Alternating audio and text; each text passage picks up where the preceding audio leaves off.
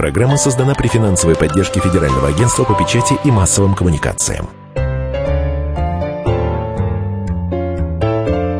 Книжная полка.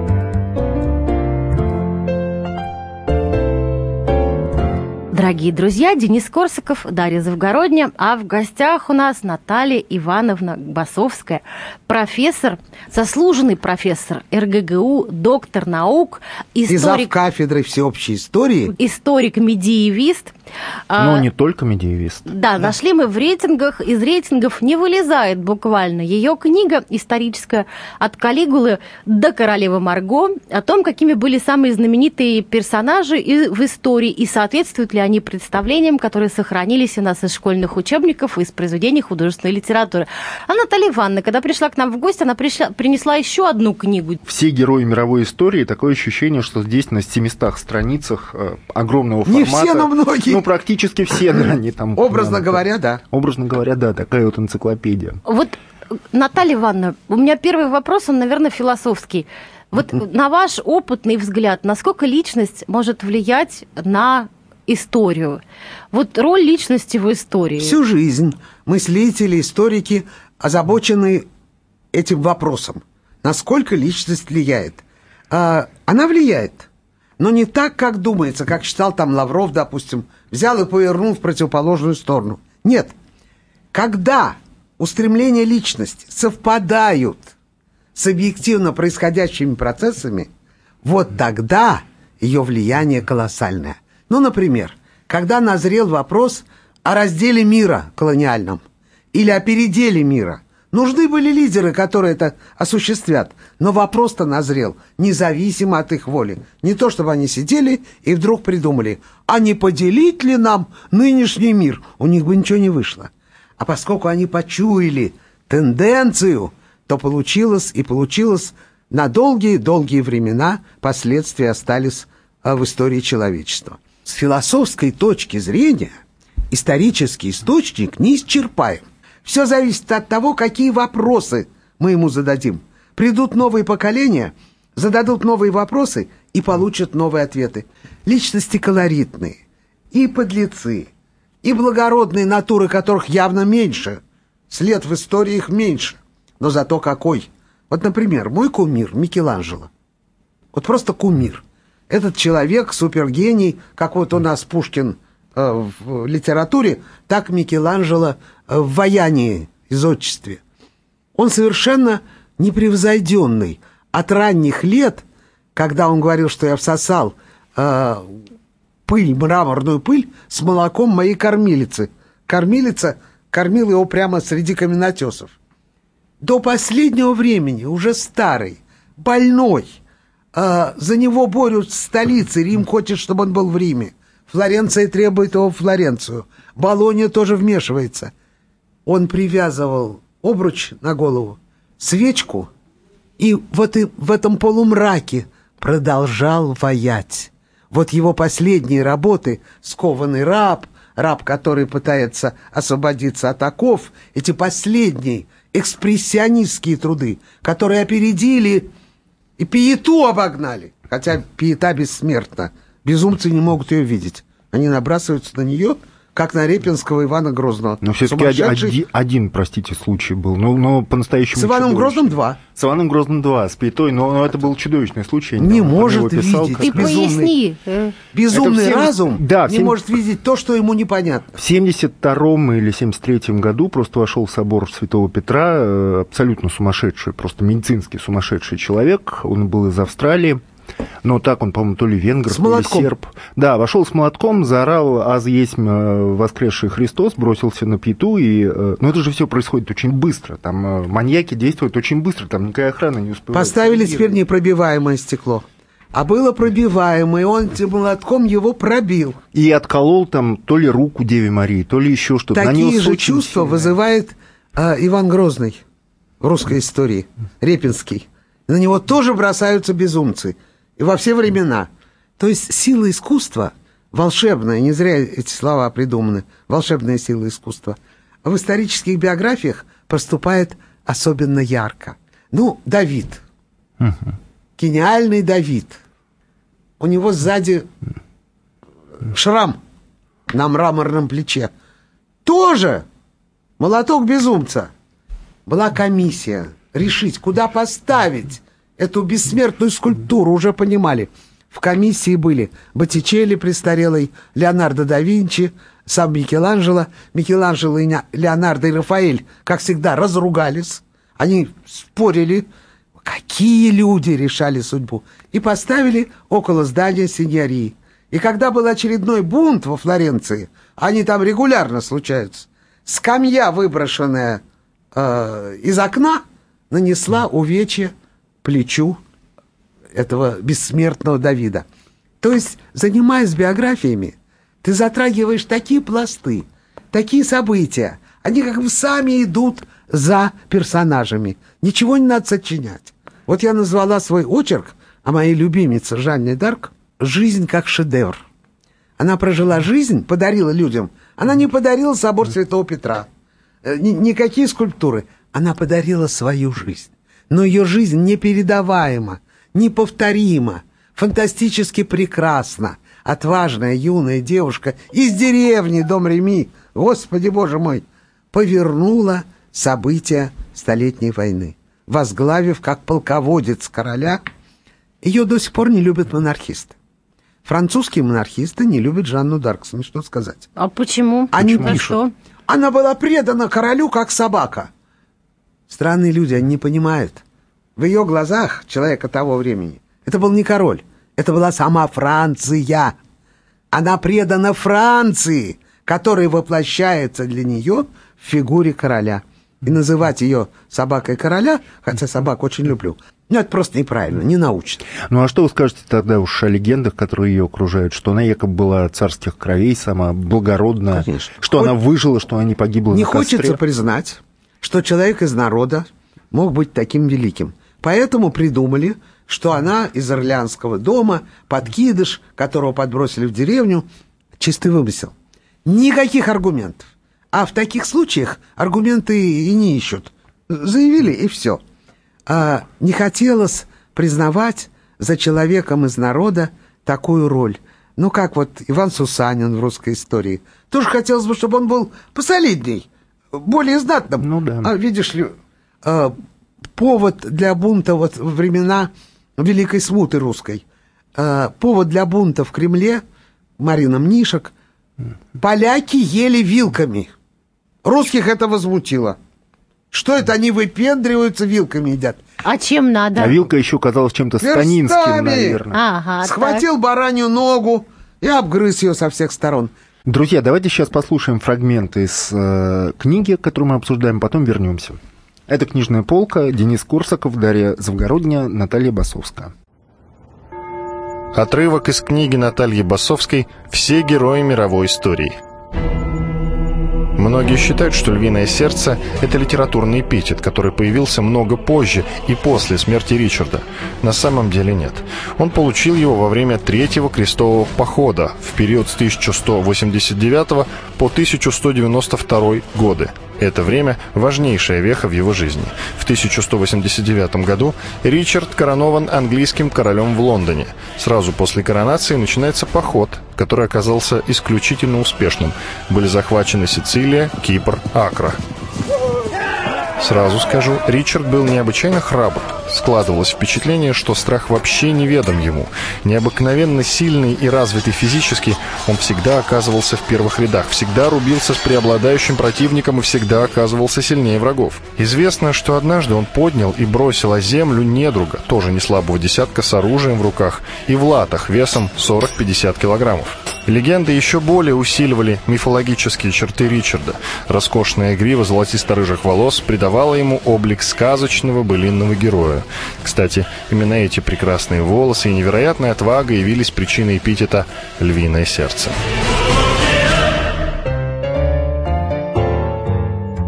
Книжная полка. Каждый вторник с 10 утра по московскому времени в программе «Главное вовремя» садово-огородные советы в прямом эфире. Про все, что э, зеленое, скажем так, хочу, чтобы радиослушатели задавали свои вопросы. Большой эксперт. Самая удачная находка для всех работников мотыги и лопаты. Тетя Таня Кудряшова. И дети меня зовут мать всего зеленого. Вот такая петрушка на радио «Комсомольская правда». Слушайте и звоните по вторникам с 10 утра по московскому времени.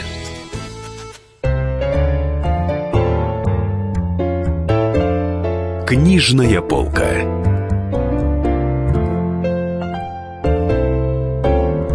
Здравствуйте, у нас в гостях Наталья Басовская, автор книги «Все герои мировой истории», которая сейчас вышла в издательстве СТ. Большая, прекрасная книжка, а сама Наталья Ивановна заслуженный профессор РГГУ, историк, медиевист и серьезный очень специалист. И очень рада быть на «Комсомольской правде». Да, Автор студии... исторических портретов, которые мы обожаем, очень подлинных. Да, ну вот смотрите, мы перед тем, как началась передача, мы говорили с вами про Нефертити, вернее, вы вот сразу начали говорить про нее. Давайте поговорим о ней. А как в Берлинском может... музее ее дивный портрет.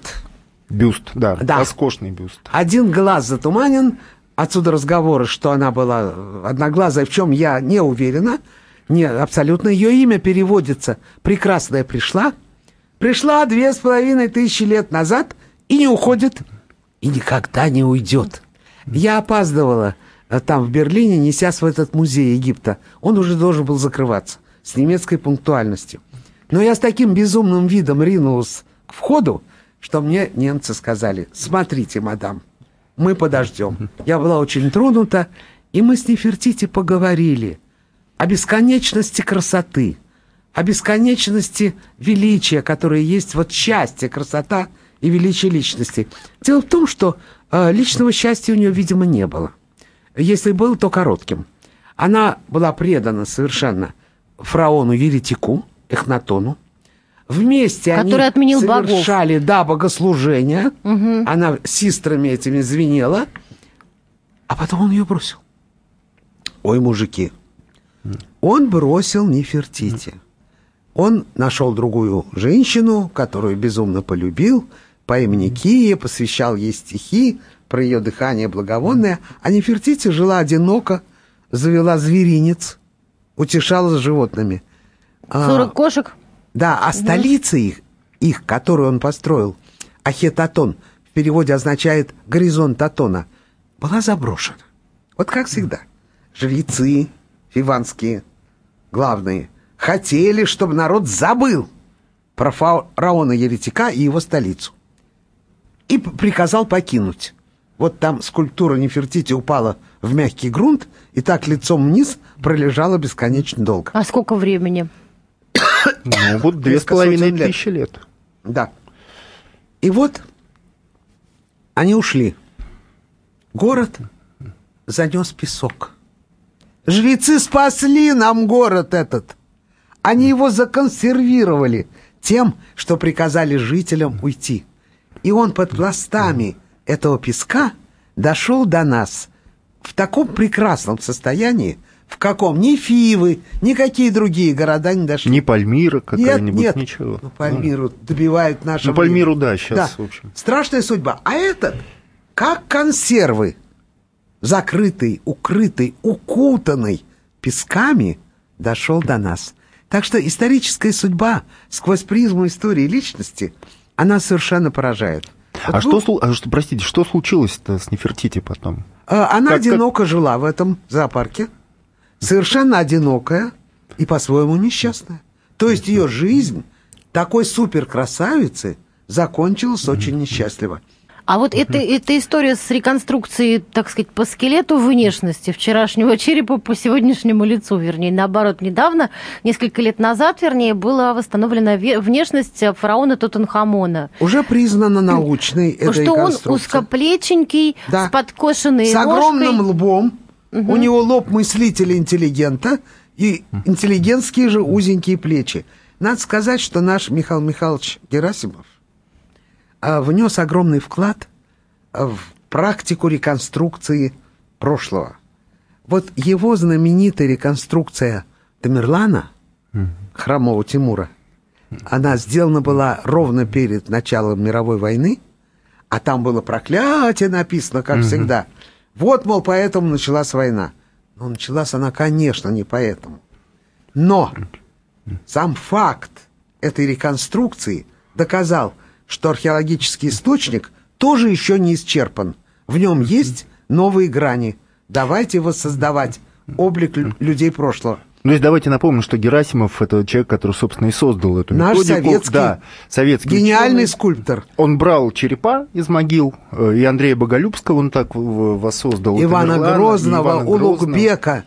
Весь его портретный ряд совершенно поражает воображение. Потрясающе интересно. Вот я хотела в связи с этим задать вопрос, а как вы верите, вы верите в мистические совпадения в истории? Нет, Нет. кивнула я. Нет, не верю. Это люди создают своим воображением, хотят видеть мистическое, найдут. Вот Но на самом деле, с объективной точки зрения, никакой мистики. между судьбами Ивана Грозного и Генриха VIII, которого мы знаем как такую синюю в Любили убивать жен. э, Да, между ними есть некоторое сходство. Есть. Э, оно происходит вовсе не от э, этноса, не от нации. Оно происходит от беспредельной власти, от разнузданности. Я все могу, мне все можно, вот и все. Отсюда рождаются Иваны Грозные. Меня как-то пригласили выступить в очень солидном банке. Давайте нам Иван Грозный и его жены, э, чтобы рассказать про эти убийства.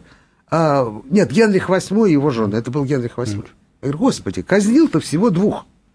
А шуму! Их было семь. Но казнил он всего двух. Причем э, относительно одной известно, что она реально ему изменяла. И он решил всем рассказать, какая она плохая. Венецианский посол написал. Никогда не видел такого жизнерадостного рогоносца. Он говорит, что она изменила ему э, с более чем дву- двумястами мужчинами. Какой персонаж э, вас потряс в положительном смысле, какой персонаж в негативном? Значит, в положительном, конечно, Жанна Дарк, я вам сказала. А, Я назвала очерк «Жизнь как шедевр». Она подарила людям свою жизнь, которая является шедевром. В негативном там очень богато, но все-таки я изберу морального подлеца. Ну, Не того, кто казнил и рубил духи времени, а морального, например, Толеран, который предал своего благодетеля Наполеона по-черному, подлючим образом. Вот таких подлецов я особенно не приемлю. И вот Толеран, этот моральный подлец, мне кажется, у меня получился довольно такой выпад. давайте, А, давайте, смотрите, давайте. Подожди, в 90-е годы Толерана почему-то очень хвалили. Он вошел как-то в моду, стали много о нем говорить.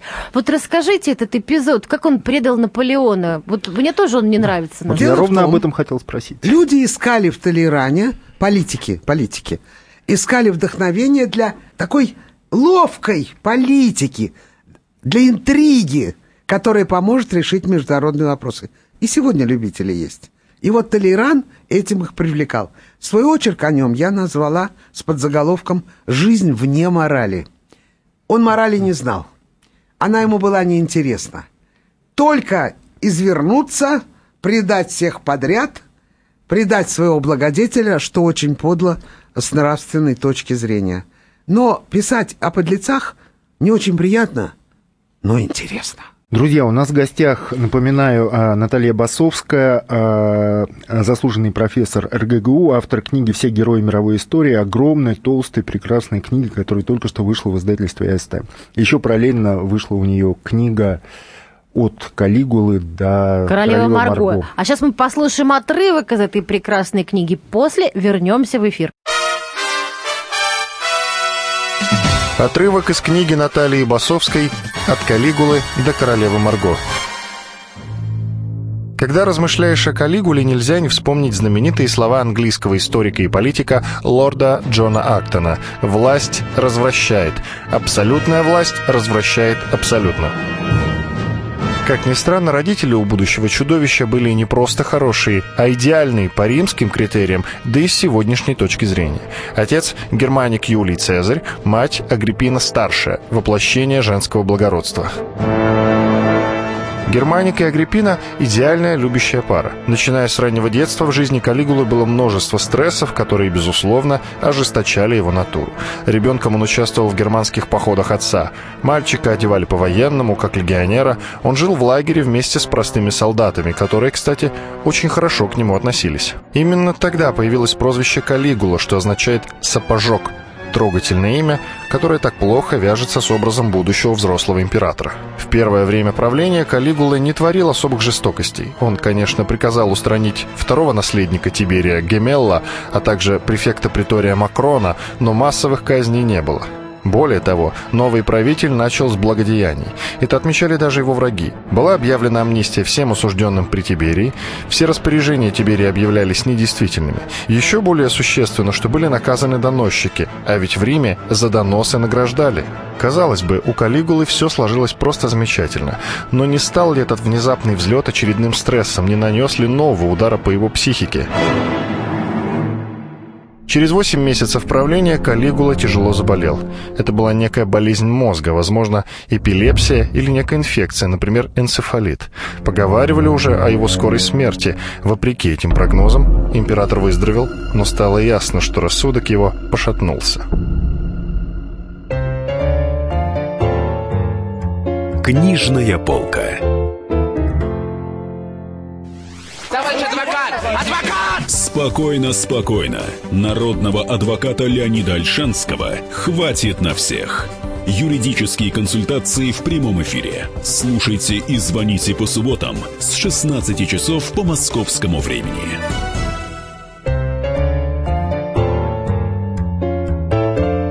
Книжная полка.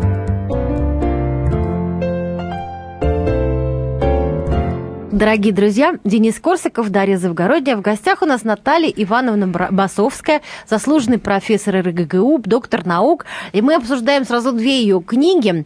Одна называется «От Калигулы до королевы Марго», а вторая называется Все герои мировой истории. Огромная толстая книга. Мы Очень обсуждаем красивая. героев мировой истории, потому что Наталья Ивановна специалист вообще по людям в мировой истории. Она так берет какого-нибудь важного человека, а, кардинала Мазарини или какого-нибудь царя, короля, и его описывает. И Ее интересует частная жизнь этих людей, потому что частная жизнь часто интереснее, чем какие-то их военные подвиги и так далее. А, вот мне интересно, я прочитала книжку вот от, королевы, от э, Калигулы до королевы Марго, и мне интересен, в принципе, вот этот римский период распада э, империи за несколько там десятилетий. Правила, в принципе, династия, э, из которой несколько... Юлий Флавиев. Да, из которой несколько человек, там три человека были э, записные подлецы. Вот мы говорили про мерзавцев Да, и про да. хороших. Жанна Дарк хороший, Благородные толерант на этот трон не попадали. Их по дороге уничтожали. Благородные люди исчезали по пути э, к высшей власти. Рим распадался, конечно, не потому, что им правили подлецы, а подлецы правили им потому, что он распадался. Вот так надо перефразировать эту историю. А Мазарини, например, мне открылся по-новому, когда я им занялась. Я очень люблю Дюма. И у Дюма они все яркие, прекрасные. Романов других не читаю, Дюма обожаю. Но Мазарини, этот юноша с черными кудрями, две армии, французская и испанская, приготовились идти уничтожать друг друга. И вдруг между ними, скачет, между ними, рискуя жизнью, юноша с письмом и кричит «Мир! Мир!» Его должны были и могли проткнуть с обеих сторон. Он остался цел.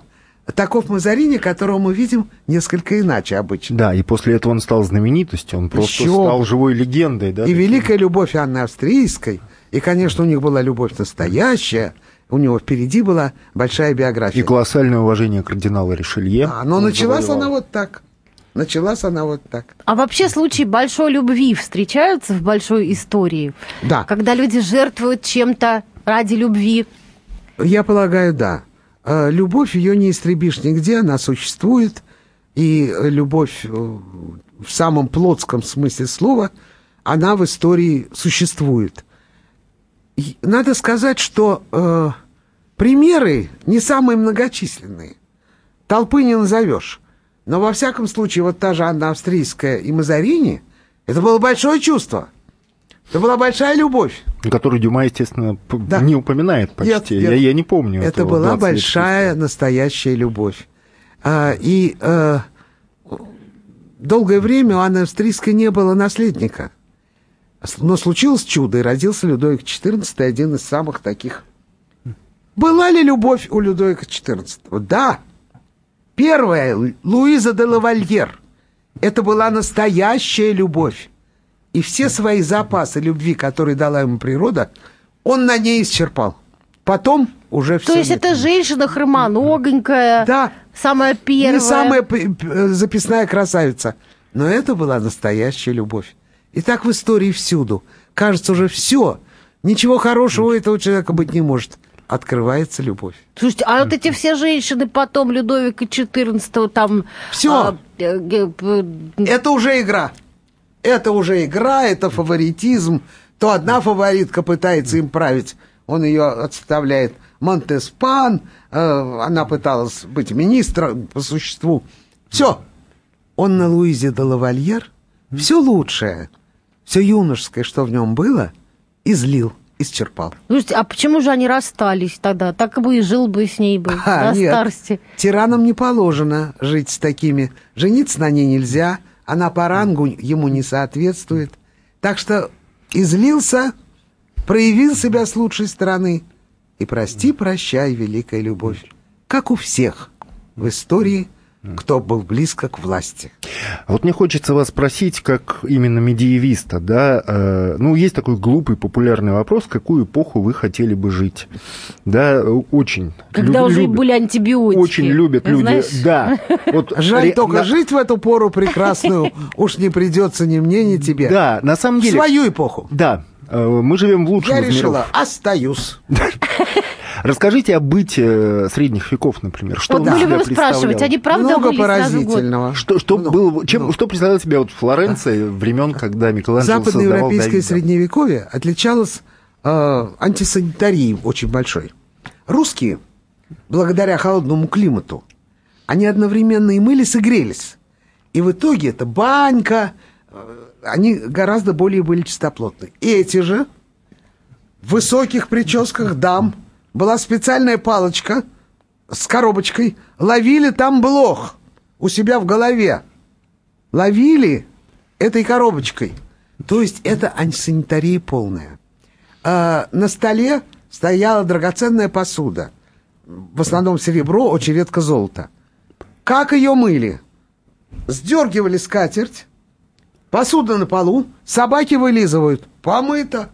Все, посуда И не уже... мыли после этого? Нет, собаки вылизывают. Ну, с посуду. чисто. То есть бытовая сторона, она, конечно, очень другая. Костюм очень не похож на современный. Вот эти вот кринолины, под которыми можно было спрятать человека. И были случаи, когда под кринолином спасали кого-то от расправы. Такое тоже было. Это совершенно отдельная эпоха. Но ни туда, ни в какую другую. Вот Марк Твен показал, каково перенестись в другую эпоху. Янки э, за столом короля Артура. Нет, нет, нет. Остаемся здесь. Я предлагаю остаться здесь.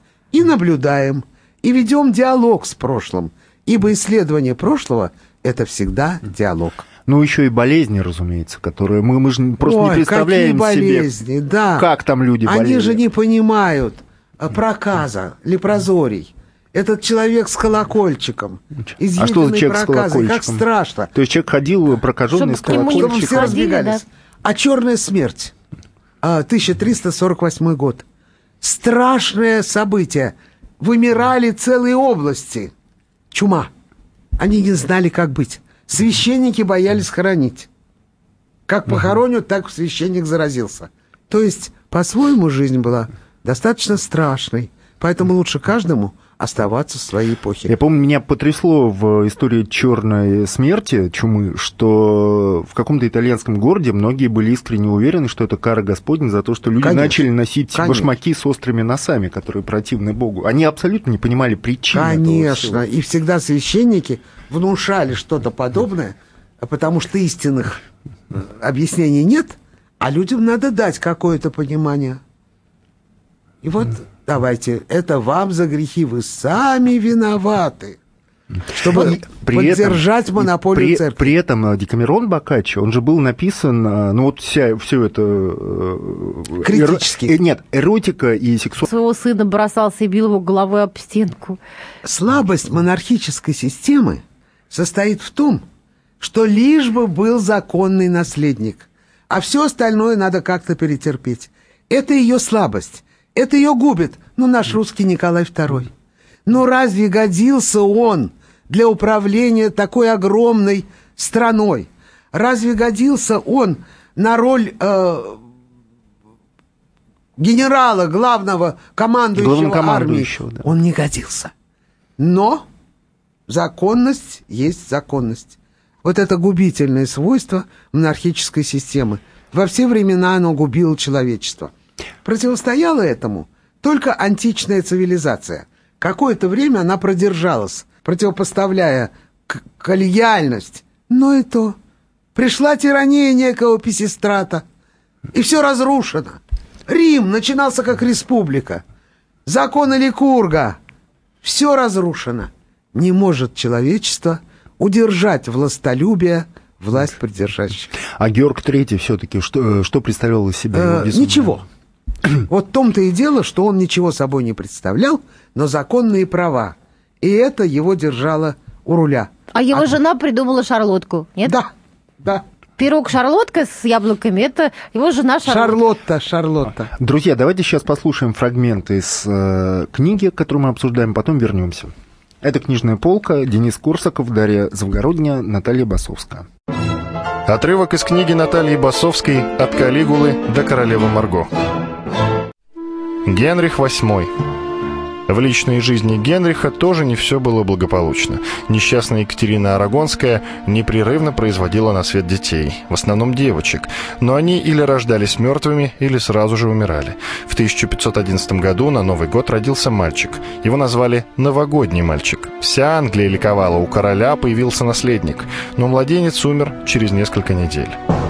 В 1513 году после битвы при Фладдене родился мертвый мальчик. В 1516 девочка, будущая Мария Кровавая.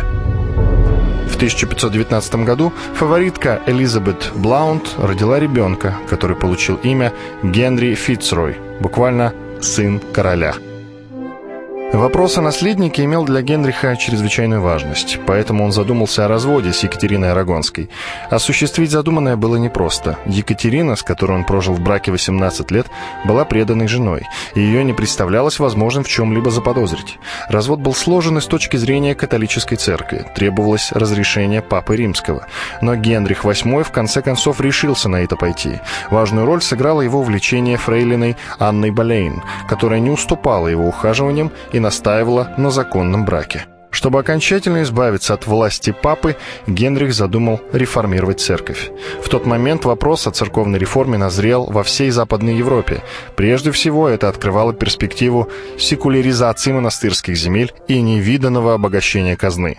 Надо сказать, что Генрих, объявивший себя лично главой церкви, очень разумно распорядился монастырскими землями и обеспечил Англии стабильный доход.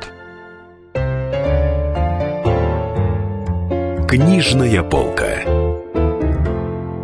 Слушайте в нашем эфире совместный проект «Радио Комсомольская правда» и телеканала «Спас».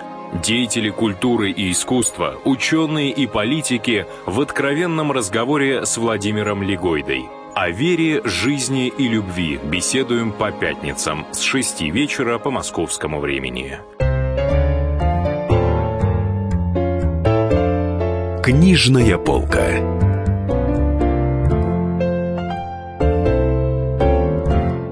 Дорогие друзья, Денис Корсаков, Дарья Завгородня, в гостях у нас Наталья Ивановна Басовская, специалист по истории средних веков, но в последнее время она пишет увлекательнейшие, увлекательнейшие книги по истории, по э, исторические портреты, создает галереи исторических портретов. Вот сегодня две галереи у нас в руках. Одна называется «От Калигулы до королевы Марго», другая называется, Денис, как скажи, толстая-толстая книга, тоже только что вышла в Все издательстве. герои мировой истории. АСТ, герои мировой все истории. герои, ну буквально Не все, там. но много их там. И вы сейчас услышали кусочек про Ричарда Львиное сердце. Давайте поговорим о Обожаю нем. этот персонаж. Для своей эпохи он очень хорош. А, во-первых, он красив. В те времена популярная фигура должна быть красавцем. Светлые локоны, мягкие до плеч – это обязательный атрибут. Во-вторых, он отважен. И об этом говорит и, и э, реальные события говорят, э, и предания. Откуда прозвище «Львиное сердце»? Какой миф люди сочинили? Я даже не понимаю, как они смогли это сделать. Якобы шел однажды Ричард Львиное Сердце по пустыне. Вот один. Идет король, идет и идет. А навстречу лев. Зарычал и готов был его проглотить. Ричард засунул руку внутрь льва и вырвал ему язык. Вот он, Ричард Львиное сердце. Ну, так назвали бы Ричард Львиный язык. Его, вот, некрасиво. Его так и изображали многократно, вот в таком виде. Он был любимцем своей матери, знаменитой Алиеноры Аквитанской. А, это французская династия на английском престоле. Англичанами не очень любимая, но Ричарда любили. Его любили так же, как, например, народного героя Робин Гуда. Вот они оба были настолько идеализированы, настолько окружены мифами, что не узнать. Но в английской истории это фигуры ярчайшие. Вообще вот человек, меняющий свой облик от внутреннего состояния, есть и во французской истории, близкой мне. Людовик XIV. Юношей кардинал Розари... Мазарини держал его подальше от власти. Он закупил ему лютню, э, гитару, он устроил для него театр. Развлекайся, только не лезь в политику. И вот Мазарини умер. И на утро придворные пишут. Нельзя было узнать этого человека. Вышел правитель, которым он был долгие годы. То есть человек интересен всегда, в каких бы обстоятельствах он ни находился. Ну вот вы упомянули Алеонору Аквитанскую, которая была выдающейся женщиной Абсолютно. своего времени. За 80 лет перемахнула Пиренеи. А вот мне интересно, каких э, вообще женщин в истории вы выделяете? Женщина в истории – это и традиционные властолюбие, жестокость, все это при ней может быть. Но Тщеславие. что-то женское, да, тщеславие, остается. Склонность э, к интриге, к слухам каким-то, это остается. Поэтому заниматься историей женщин по-своему очень интересно. Смотрите, в названии одной из книг, о которых мы сегодня говорим, от Калигулы до Королевы Марго, есть Королева Марго. Давайте поговорим о ней. Она Давай. очень популярный персонаж. Ее путают, кстати, с Маргаритой Наварской, Да, которая а писательница. это разные персонажи. Да, да, да. Королева Марго несчастная женщина, как всегда, как обычно. Абсолютно нелюбимая своим мужем. Брак, который был устроен, его сопровождал, он породил Варфоломеевскую ночь. Что может быть хуже? И поэтому это несчастная, непризнанная, неоцененная. Ну, Дюма описал ее возможный роман с Доломолем, возможно, так и было. Но во всяком случае, эта фигура яркая и недооцененная э, в истории. Она не сыграла э, заметной роли. Она была на периферии. Но эта периферия была связана не только с ее женской натурой, но и с женской судьбой. Вообще дом Медичи злосчастный. Мама у нее была Медичи. Да. Злосчастный дом Медичи. Он породил много несчастных судеб. Ее в юности, она была девочкой совсем, грозили повесить на воротах Флоренции. А за что? Она чудом уцелела, потому что она из этого рода. Только за это. Просто Медичи не нравились, они раздражали Их своим... ненавидели, Тем, да. что они были выскочки, не- изначально не очень благородные. Э, Их да, собственно, и фамилия, значит, Истово ненавидели и грозили повесить ее на воротах. Такую травму юности пережить – это непросто. Она порождает озлобление. А она любила своего мужа? Мужа нет, а, ну, какие-то любви у нее, конечно, были. Прекрасные, портреты ее очень хороши. А с мужем это была дипломатическая свадьба, породившая Варфоломеевскую ночь. Какой ужас! Какой ужас! Ну, На утро э, реки крови по улицам Парижа. Адмирал де Калиньи, зарезанный э, у себя дома, сброшенный с балкона. Просто полный кошмар. Она как бы чудом спасла от этой участи своего нелюбимого мужа, но у них остались добрые отношения. Ну вот, кстати, у Генриха Манна это описано. Да, да. а какую женщину хорошо вы тогда считаете самой опороченной? Вот, которая на самом деле была Хорошая, хорошая, а про неё говорят про нее, да, про всякие плохую. гадости. Ну, злосчастная английская королева, знаменитая Елизавета I. Чего только о ней не говорили. И незаконно рожденная, и фавориты. Были, были. Олтер Релли чего стоит один. Но это великая женщина при этом. И ее, э, несмотря ни на какую клевету, ее прекрасные качества в истории отражены. Это очень яркий пример, я считаю, в самый, в самый раз. А, ну да, ходила еще легенда, что это мужчина переодетый. Каких только легенд не было. И А- драгоценности, которые она как бы заложила, чтобы только спасти Англию, хотела, чтобы ее называли девой нации, следом за Жанной Дарк. А у нее все-таки был любимый человек? Конечно, Уолтер Релли, самый знаменитый. А, вот этот вот моряк. Да, самый знаменитый, этот великий путешественник-моряк. Вот его она истово любила. Это были настоящие чувства. На замуж-то не вышла, кстати. Не могла. Продуманка она была Это продуманная. исключалось. Как она может выйти замуж за моряка? Э, Едва добилась, едва дождалась, что ее права признали законными.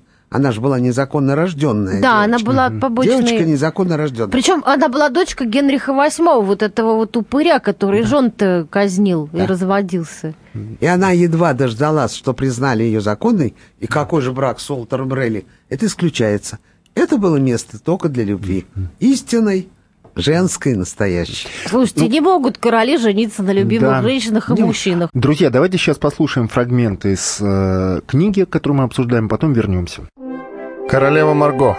Отрывок из книги Натальи Басовской «От Калигулы до королевы Марго». Иногда Маргариту путают с тезкой и двоюродной бабушкой, сестрой короля-рыцаря Франциска I, писательницей Маргаритой Наварской, чьи годы жизни 1492-1549 годы. Маргарита Валуа родилась в 1553 году, через 4 года после ее смерти. Маргарита Наварская создала знаменитый кружок интеллектуалов, в который входил сам великий Рабле, а ее роман «Гептамерон» — подражание Декамерону Боккаччо. В честь родственницы девочка и получила имя Маргарита. С греческого оно переводится как «жемчужина». Портреты не передают красоты этой женщины. Ее внешность дополнялась остроумием, образованностью, музыкальностью, изяществом движений, яркой речью. Когда польская делегация во главе с епископом Краковским приехала во Францию приглашать на престол ее брата Генриха III, Маргарита произнесла речь на латыни. Поляки были потрясены и назвали ее Минервой, римской богиней мудрости и красноречия. Маргарита была седьмым по счету ребенком французского короля Генриха II и его супруги Екатерины Медичи, которая в течение 12 лет произвела на свет 10 детей. Поскольку родившиеся последними мальчик Иркюль и девочки-близнецы умерли во младенчестве, Маргарита оказалась младшей дочерью в королевском семействе. При этом она была самой умной и самой талантливой из детей Екатерины Медичи. Братья ее совершенно не тяготели к наукам. Их интересовали охота, балы, пиры, война, но только не учеба. Генрих III был к тому же поглощен собственной красотой и очень заботился о блеске двора. А Маргарита изучила латынь, древнегреческий, итальянский и испанский. Ее занимали философия и литература. В Лувре была большая библиотека, и Маргарита постоянно читала. А если говорить о российской истории, какой персонаж вас сильнее всего привлекает? Мне кажется, все-таки ярчайшая персона – это, конечно, Екатерина, Екатерина II. Это ярчайшая персона. Не русская по происхождению, Марта Скавронская, она э, прониклась Россией настолько, что ее, честно, можно считать русской царицей. Павла отодвигала, в дневниках это отражено. Мужа убили, и она простила его убить. Все было. И все-таки эта русская правительница самая настоящая.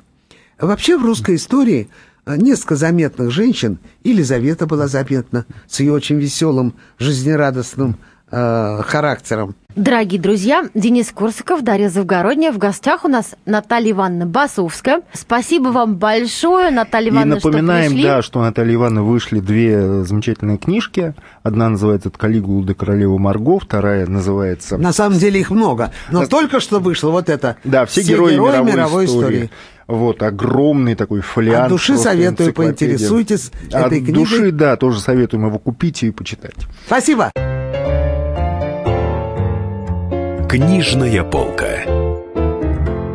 Программа создана при финансовой поддержке Федерального агентства по печати и массовым коммуникациям. Проблемы, которые вас волнуют. Авторы, которым вы доверяете. По сути дела, на радио «Комсомольская правда». Егор Холмогоров. По понедельникам с 7 вечера по московскому времени.